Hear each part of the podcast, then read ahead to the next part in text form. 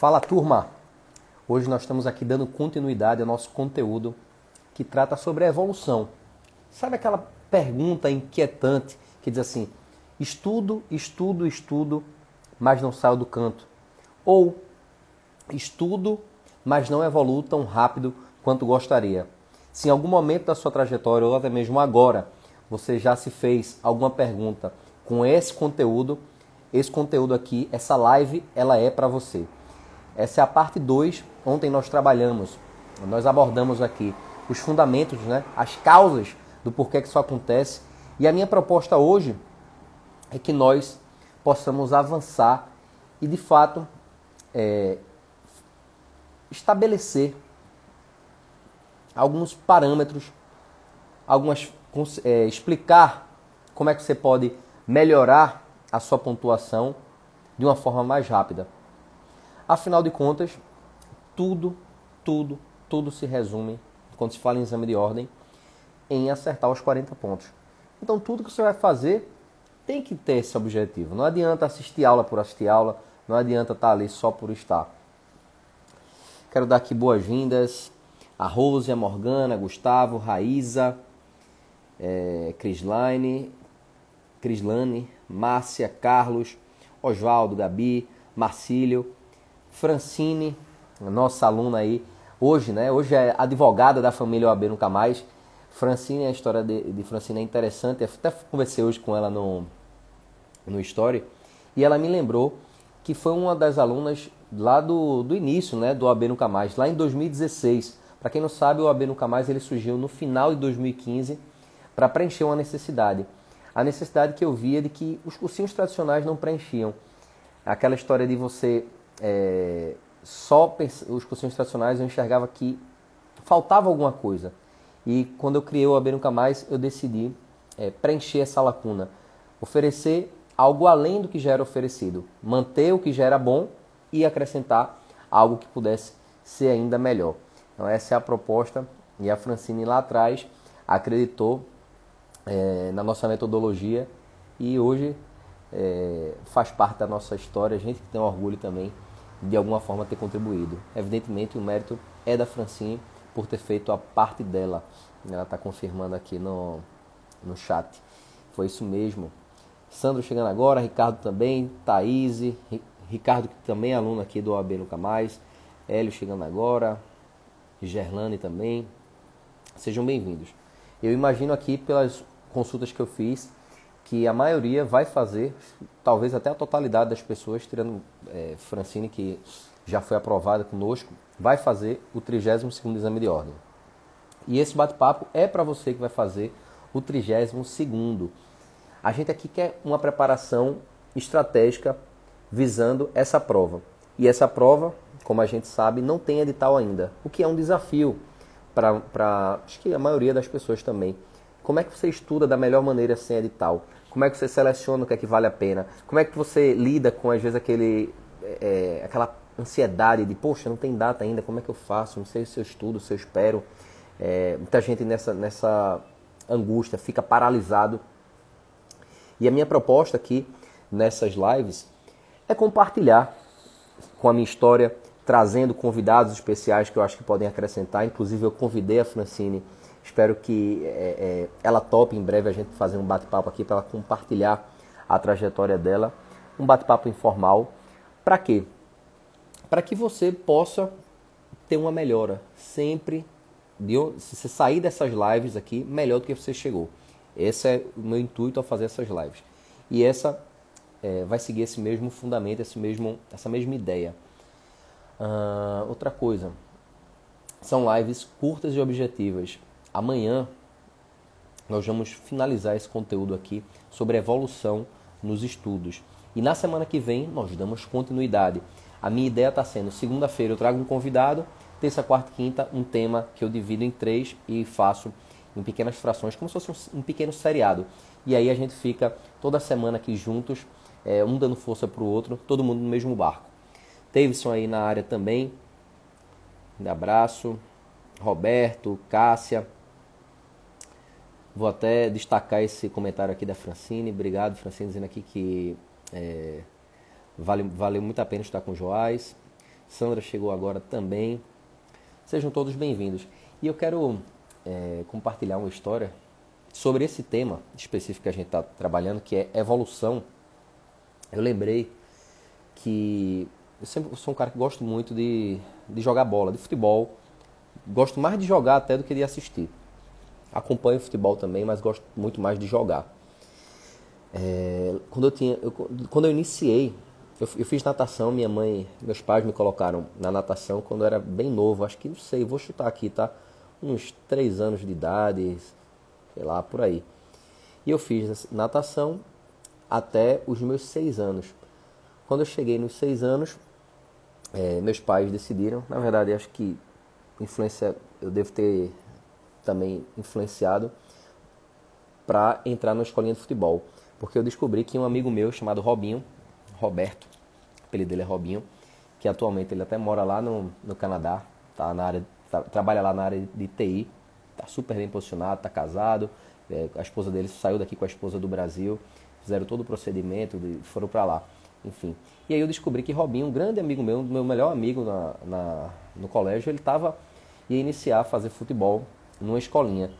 E para minha sorte, essa escolinha era do lado da minha casa. Mas eu não estou dizendo do lado assim, não. Eu estou dizendo do lado colado. Tinha um prédio da minha casa e o prédio, o, o prédio não, o estabelecimento colado era a escolinha de futebol. E aí foi mais uma, tanto que dava para ver a escolinha completamente do meu andar. E aí acho que foi mais um, um fator que contou aí, pesou para meus pais é, concordarem em fazer, deixar a natação aí para a escolinha por ser um novo esporte também por poder supervisionar ali perto. E aí, eu lembro que para mim era uma folia, né? Era uma festa. Eu estava treinando com meu melhor amigo, não sabia nada, absolutamente nada de futebol, nada. E aí eu ia jogar lá, todo empolgado. E eu lembro que o técnico, ele era aquele cara meio ignorante assim o jeito dele, assim, era, era super gente boa, mas era um jeito assim mais, é, digamos, mais ef efusivo nas ideias. E aí era, ele chegava assim, ele já tinha sido técnico de, de time de futebol, etc. E aí estava ali se deparando com duas crianças, né? Os dois com seis anos mais ou menos. E eu acho que ele via aquele, ele, puxa, esses meninos aí não vão, não sabem nada de futebol, não sabem nada com nada. E eu lembro que ele dizia assim, olha, Joyce, para, para, para. Não, não, não é para ficar correndo o campo todo. Não vai adiantar correr o campo todo. Você não vai, é, isso não vai fazer com que você ganhe a partida. Eu quero que você treine, porque você está chutando errado, você não consegue chutar na direção certa do gol. Então eu quero que você faça o seguinte: pegue a bola, é, terminou é, durante o treino, antes de a gente começar o jogo mesmo, a gente vai treinar. E aí eu quero que você e Robinho chutem a bola na parede, cada um com cada perna. 50 vezes com a perna direita e depois 50 vezes com a perna esquerda. Só isso. Só batendo na parede quando a bola voltar você vai de novo, de novo, de novo, de novo, de novo, 50 vezes com cada uma das pernas. E eu pô, é, não sabia nem de nada, né? Pô, tá dizendo, criança não tem nem esse discernimento. Se ele tá dizendo, eu vou fazer. E comecei a fazer aquilo ali, fazer aquilo ali, fazer aquilo ali, fazer aquilo ali treinar, treinar, treinar, treinar, chutar a bola do jeito que ele dizia, correr da forma como ele dizia, me posicionar do jeito que ele dizia.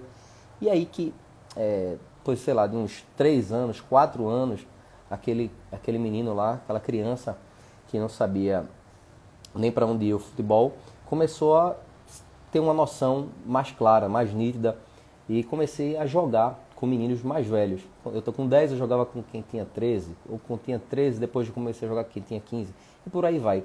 Por que eu estou contando essa história? Porque isso tem tudo a ver com a questão da evolução. A evolução, o que é que eu percebo? Nessa época, eu não sabia onde eu estava. E também não tinha a mínima ideia de onde eu queria jogar, onde eu, onde eu queria chegar. Eu jogava por jogar. Eu fazia aquilo ali, para mim era, era festa, era uma diversão. E o técnico, e aí também a importância de você ter alguém que possa te orientar, te direcionar da melhor maneira, eu poderia muito bem ficar ali sozinho e estagnado, continuando naquela folia, mas não ia jogar bem nunca. Tive a, a, a questão desse acompanhamento e a prática. Insensavelmente, sei nem se é a palavra, é, de, de forma incansável e sem parar, eu ficava ali treinando, treinando, treinando, treinando, treinando e jogando. Todo dia, todo, acho que era, não vou dizer todo dia porque final de semana não entrava. Mas era ali, ó, direto, direto, direto, direto, direto. E aí eu percebi que isso que fez a diferença na minha evolução. Eu não sabia exatamente onde eu estava, nem muito menos onde eu queria chegar, mas eu topei fazer, praticar o que precisava, fazer o que tinha que ser feito, afinal de contas. Ninguém consegue se tornar jogador ou nadador ou passar, eh, acertar questões sem fazer. E está relacionado a isso aqui que a gente vai abordar no, na nossa live de hoje. Quero dar boas-vindas também a meu amigo, o professor Bruno Xavier, já esteve aqui conosco na live.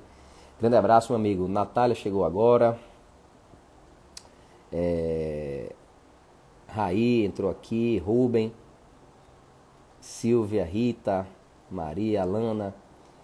E acho que é uma frase aqui bem legal que o Francine colocou, que retrata o que eu vivi nessa história.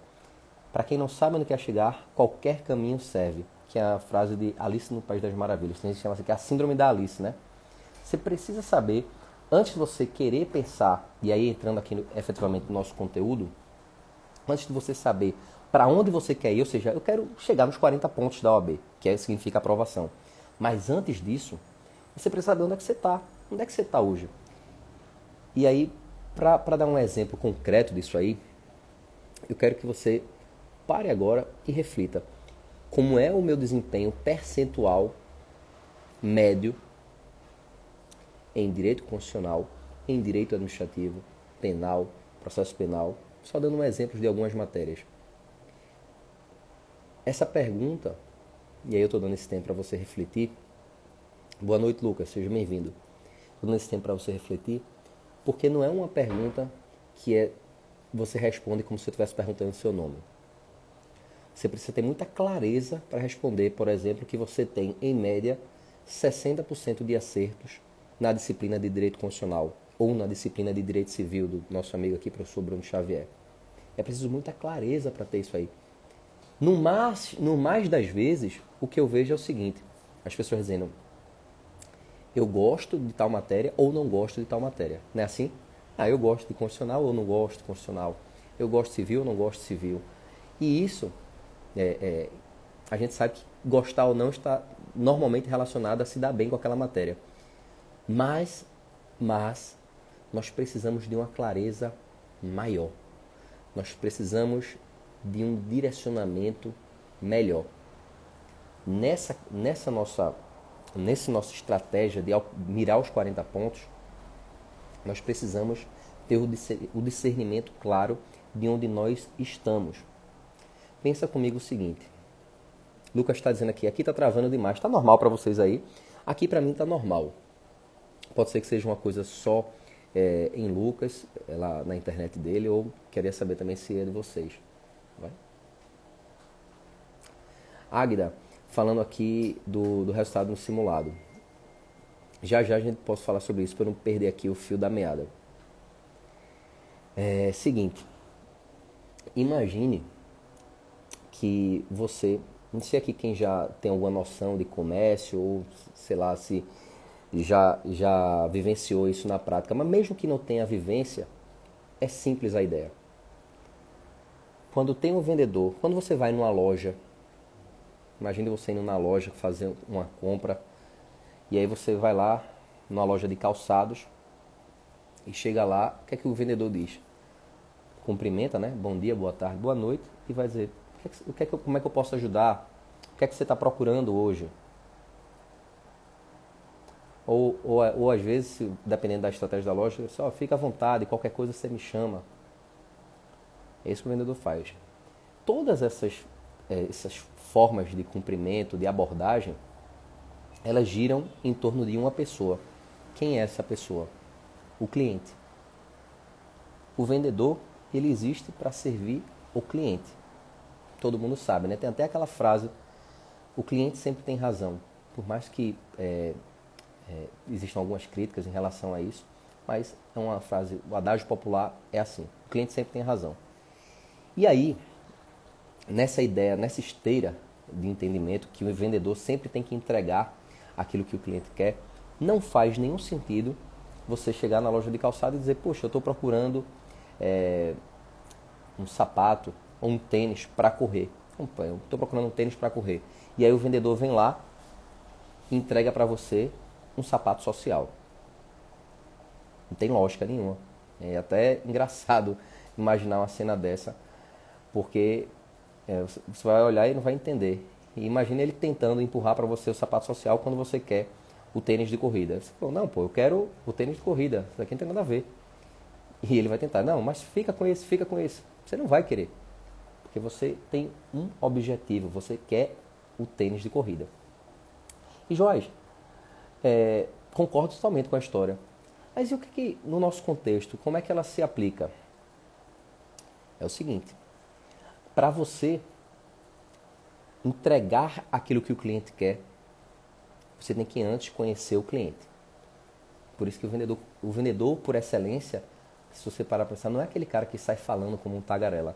É um cara que pergunta mais do que fala. Porque ele perguntando, ele vai saber a sua situação e poder te entregar o vendedor como um consultor, na verdade, né? Ele vai te entregar exatamente aquilo que é recomendável para o seu perfil ou para o seu momento. Nós temos no nosso contexto de exame de ordem um paralelo com esse exemplo que eu dei aqui do vendedor. Nós precisamos entregar aquilo que o examinador quer. E aí eu lembro muito bem que quando eu fazia uns cursinhos tradicionais, eu sentava lá, me sentia apavorado, a palavra é essa, apavorado, com aquela quantidade imensa de videoaulas que tinha de vários assuntos, de várias matérias, me sentia sobrecarregado e pensava assim, puxa, eu não vou conseguir dar conta nisso. Eu vou morrer aqui e não vou avançar. Era essa a sensação que eu tinha. E aí eu disse, pô.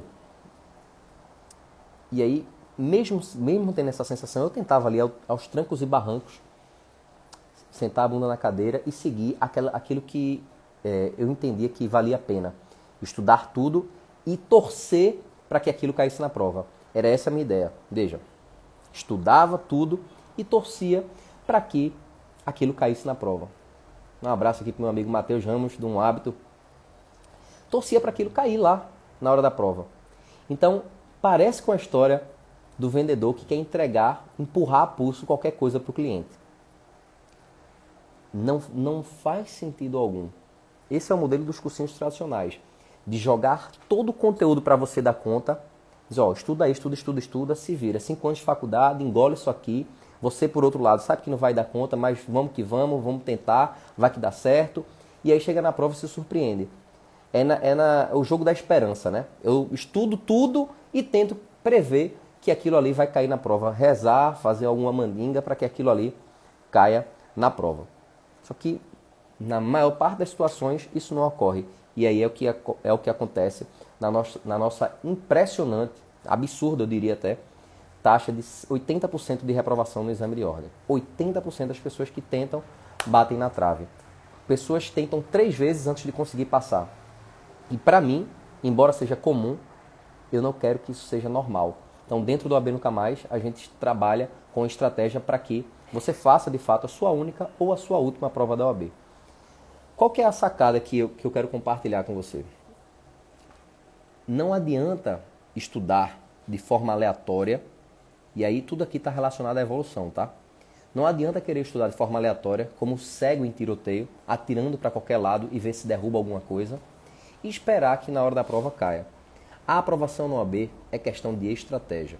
Você precisa, de alguma forma, trabalhar com uma, um, um, juízo de antever aquilo que tem mais chances de cair. E esse é o trabalho que, que eu faço particularmente. Analisar provas anteriores, ver os assuntos mais recorrentes, te guiar para onde eu acredito que tem um custo-benefício melhor, afinal de contas. O dia tem 24 horas, todo mundo tem seus afazeres e o tempo para os estudos, na maioria das vezes, é escasso. Então faz todo sentido, ainda mais para quem tem pouco tempo disponível para os estudos, como eu, que estudava e trabalhava, otimizar. E otimizar significa fazer certo, além de fazer certo da maneira certa, observar aquilo que é essencial. Não adianta aleatoriedade estudar aquilo que você gostaria que o examinador cobrasse. Você tem que estudar aquilo que ele cobra com frequência. E para que isso fique cristalino, para que você incorpore essa ideia, deixa eu dizer um negócio. A prova da OAB, como todo mundo sabe, tem 80 questões. Do outro lado, nós temos 5 anos de faculdade. Isso significa o quê? Quando o examinador de constitucional, que tem 7 questões na prova, dessas 80, ele vai fazer a prova, ele pensa o seguinte: eu não posso cobrar, evidentemente, por uma limitação material, tudo que o cara já viu na faculdade. Eu tenho que fazer o quê? Escolher, pincelar, pensar alguns assuntos que eu acredito que são mais importantes para o bacharel em direito saber, o pretenso advogado saber. E é isso que ele faz. E aí você vê com frequência controle de constitucionalidade, poder legislativo, organização do Estado e por aí vai. O mesmo acontece com todas as outras matérias. E o nosso trabalho aqui é qual? Olha, a gente já leu aqui o jogo e percebeu que essas são, esses são os assuntos mais recorrentes. Vamos priorizá-los. Priorizar é uma escolha. Ninguém pode abraçar o mundo. Nós precisamos pensar com frieza e racionalidade. Só que isso, eu sei que isso não é fácil. Não é uma coisa intuitiva. Não é uma coisa que você, muitas vezes, sozinho ou é, buscando aí aleatoriamente um cronograma na internet que vai chegar lá. Não é assim que funciona. Eu até li um, um caso aqui, recebo mensagens no dia a dia, e uma delas é assim, poxa, eu uma vez eu fiz a OAB sozinha, é, assim que estava formando na faculdade, não passei. Depois eu comprei um cursinho aleatório, é, um, um cronograma aleatório na internet. Tirei uma pontuação ainda menor do que eu tinha tirado e por aí vai. Então, a ideia da evolução está relacionada a você, antes, além de estabelecer a sua meta dos 40 pontos, a meta em si é óbvia. Não, não, é nenhum, não precisa ser nenhum cientista nem nada do tipo para você estabelecer a meta. A meta, a, o próprio edital já diz, você precisa de 40 pontos para passar. 80%, é, 80% não. 50% das questões você precisa acertar para passar. A meta é óbvia. Só que apenas estabelecer a meta não é suficiente. Por quê? Aprovados e reprovados têm a mesma meta. O cara que reprovou, quem reprovou no exame passado, no retrasado, no ré-retrasado, também tinha a meta de passar nos 40 pontos. Por que não passou? Porque não soube a forma de se preparar da melhor maneira. Não observou algumas coisas que são fundamentais. E o que eu defendo aqui é a estratégia. Entendeu? E, Jorge, como é que eu faço para saber onde é que eu estou? Onde é que eu, como é que eu faço? E aí eu quero contar aqui para você uma, uma situação. Imagine você, não sei se você é casado, se namora, tem, tem alguém, mas imagine o seguinte: você conhece uma pessoa hoje e aí você sai lá para jantar, o primeiro encontro, primeiro encontro, aquela coisa toda, aquela tensão, né? Que roupa eu vou, babá, e aí você vai lá para determinado restaurante. Quando você chega nesse restaurante, entre umas conversas e outras, você se surpreende com o seguinte pedido da pessoa. Ela chega para você e diz: Quer casar comigo? Primeiro encontro. No primeiro encontro. Você vai dizer: Poxa, poderia esperar qualquer coisa de um primeiro encontro, mas definitivamente um pedido de casamento não seria uma delas. E o mesmo, a mesma questão que causa estranheza e perplexidade é uma questão que eu vejo acontecendo no exame de ordem, que é o quê? Pessoas que estudam de forma aleatória, como eu falei, vão lá se preparando, se preparando, se preparando, estudando, né? É, botando conteúdo para dentro, botando conteúdo para dentro, acreditando ali que está retendo tudo. E eu sei o que é isso. Tá, eu estou estudando, estou retendo, estou retendo, estou retendo. E aí, durante essa caminhada, não se preocupa em saber onde está, em saber o desempenho. Não se preocupa. Se preocupa em acumular acumular conhecimento, acumular conteúdo, acumular, acumular, sem saber da situação atual, sem saber se está indo bem, se está indo mal. E aí, chega na hora da prova para ter o primeiro encontro. o primeiro encontro com o examinador. E aí o que é que acontece? É como se estivesse pedindo, fazendo um pedido de casamento no primeiro encontro. A grande chance de levar um, uma negativa, de dar errado. Você precisa, para você conhecer uma pessoa, para você antever e entender como é que aquela pessoa é, você precisa ter outros encontros. E no nosso contexto, ter outros encontros com o examinador está relacionado a você fazer questões barra simulados sobre ah, as questões do exame de ordem. Essa é a grande jogada. Dá um alô aqui para minha amiga Graciele. É, Maurício chegou agora também. Rodrigues, Letícia. Daniele fez uma pergunta. Eu já vou responder aqui. Faz sentido isso aí que eu falei para falei vocês agora? Sobre conhecer. Conhecer o examinador, conhecer o inimigo. Mas para conhecer esse inimigo, nós precisamos saber onde estamos. Se você não sabe onde está agora, fica difícil para você tomar qualquer atitude. Imagine chegando no médico, você chegando no médico agora, agora. Doutor, e aí, o que é que eu tenho? Se chegar no médico agora, do jeito que você está aí, assina a live, teletransportar, chegar no médico. E aí, doutor, o que é que eu tenho? O cara vai dizer, não, como assim? O que é que você tem? Preciso que você faça um exame, preciso que você é, fazer algumas perguntas aqui para identificar qual, é, qual, qual, o que, é que você está sentindo, para imaginar aqui um diagnóstico. E é assim também. A gente precisa ter essa noção para que você evolua. Você precisa saber onde você está. E eu quero que você grave isso. Mais do que ficar me, é, é, sonhando com aquela, aquele dia que você vai chegar nos 40 pontos, você precisa, hoje, agora, ter a clareza de onde você está. Faz sentido isso aí? Quero que vocês respondam aqui no chat. Deixa eu ver aqui. É, Daniela está dizendo aqui. Você acha que o estágio realizado no escritório da advocacia pode ser um motivo para diminuir seu estudo para o AB, tendo em vista a prática processual diária?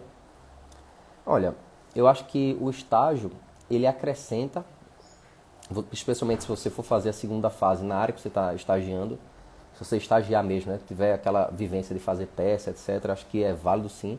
Mas não necessariamente significa que você vai se acomodar nisso aí, você vai estudar menos. Até porque existe uma coisa que, é, é, aquela famosa frase, na prática a teoria é outra. A prática da advocatícia, ela aceita algumas coisas no dia a dia que o rigor do exame de ordem, a formalidade não aceita.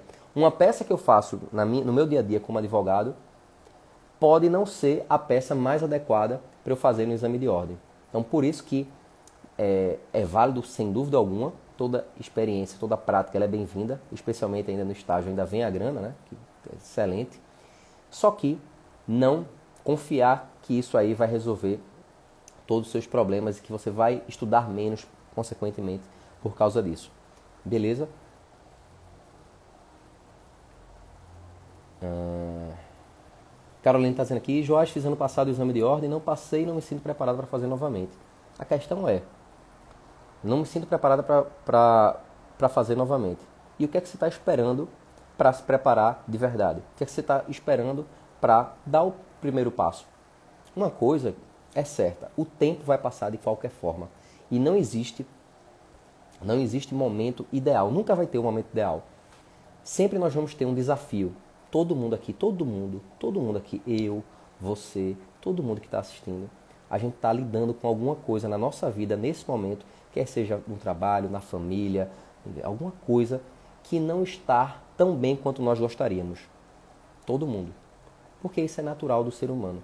Então nunca vai ter uma situação perfeita das coisas tudo encaixadas. Agora que minha vida está resolvida, eu vou estar para o exame de ordem. Esqueça essa frase. É uma utopia.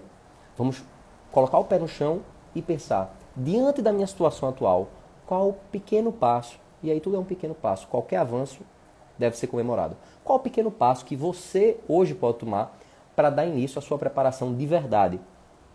Acertar, encaixar esses parafusos que não foram bem encaixados, que deram um resultado que, que você não gostaria, foi o da reprovação. Esse, esse é o meu convite que eu faço aqui, não só para Carol, mas também para todo mundo. A gente está é, vivendo um, um, um, período sem precedentes, né? E que isso aí gera uma certa angústia, gera um certo. É, é, paralisa algumas pessoas e que a gente tem que dar aquele empurrãozinho em nós mesmos para avançar. Quem souber gerenciar bem, mesmo diante das adversidades, agora, quando as coisas melhorarem, vão sair na frente. Imagina só, agora nós estamos sem edital. Agora que é a hora de pavimentar. Imagina só, tem uma, tem uma via, e é, esse exemplo é muito bom de falar porque eu acho que é uma realidade em todo o Brasil, né? Tem uma rua lá, que nessa rua tem alguns buracos. Agora é hora da gente tapar esses buracos, pavimentar, para que o carro, ou seja, o nosso veículo rumo à jornada da aprovação, ele possa andar ali sem, sem ter impactos, né? sem ter solavancos, sem ter deslizes que a gente não queria. Agora é hora de pavimentar.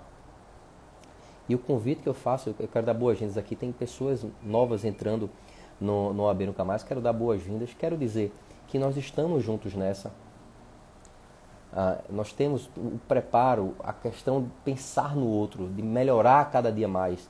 E é isso a gente vai fazer, porque gente, no meu papel aqui eu quero sua aprovação. E essas lives aqui eu estou fazendo de forma gratuita. A minha forma de, de querer é, que você avance, ainda que você não seja aluno ainda do AB Nunca Mais. Beleza? Cássio está dizendo aqui, fato. Ellen, Josi Lima, Cacau, Safira. E aí, galera, é, eu quero dizer o seguinte: vamos finalizar essa segunda etapa. Já estou suando aqui.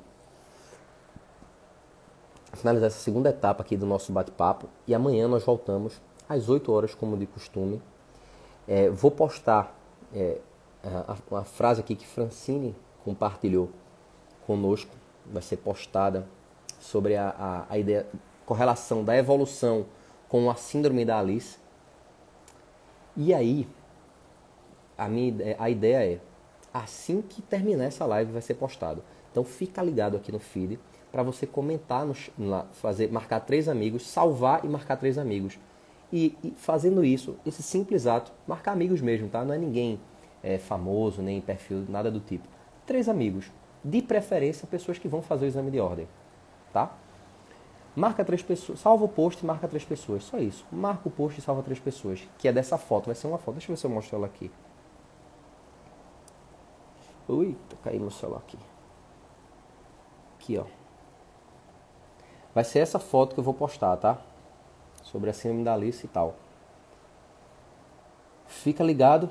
Salva o post. Por que salvar o post? Porque salvando o post ajuda no algoritmo do Instagram e entrega para mais pessoas. E marcar três pessoas já está óbvio por quê.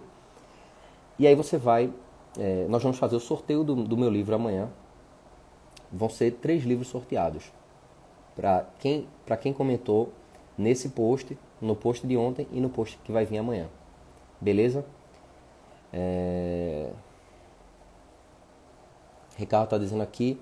Jorge, no último exame fiz 39 pontos porque já pensava na segunda fase. Isso me atrapalhou, a ansiedade falou mais alto. E aí eu, que, é, é, eu quero dizer, tanto para Ricardo, como para quem pode por algum motivo ter essa, essa ideia em mente, Ricardo já viu que é, não pode deixar a ansiedade se consumir, que é, busque trabalhar também esse, esse, o controle das emoções, o gerenciamento. Isso aqui é mais fácil falar do que fazer. Mas então vamos dividir a grande tarefa de passar na OAB, como ela já é, em duas etapas.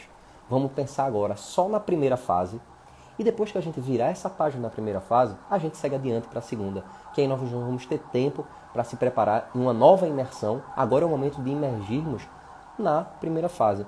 Porque se a gente não garantir esse ticket, esse passaporte, a gente nem passa do, do da, da, da fronteira, né? Então vamos focar, vamos imergir juntos, juntos, como nós temos feito aqui nas nossas lives. Quem é aluno do AB Nunca Mais ainda tem outros é, aprofundamentos, né, benefícios, além de todo o conteúdo, tem a mentoria online também que é exclusiva, todo mundo se vê, interage, pergunta, vou até marcar em breve outra, tem algumas pessoas entrando, estão dando oportunidade ainda.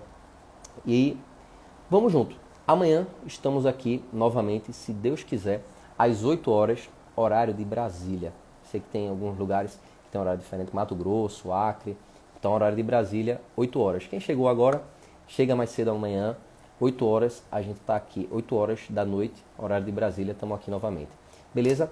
Joás, quero saber mais sobre o método AB Nunca Mais. Joás, quero tirar uma dúvida sobre como é que funciona, se, se, se funciona para mim, se serve para o meu caso. Manda um direct aqui para mim no Instagram e a gente troca uma ideia. Sou eu mesmo que respondo. Tudo aqui é, no Instagram sou eu que faço. Não temos equipe, mas aqui o Instagram eu fiz questão de trazer para mim, mesmo dando trabalho, mas eu acho que vale a pena para a gente ter esse contato mais próximo e eu poder te ajudar melhor. Grande abraço, tamo junto e até amanhã. Fui. Se liga na foto, vai sair agora.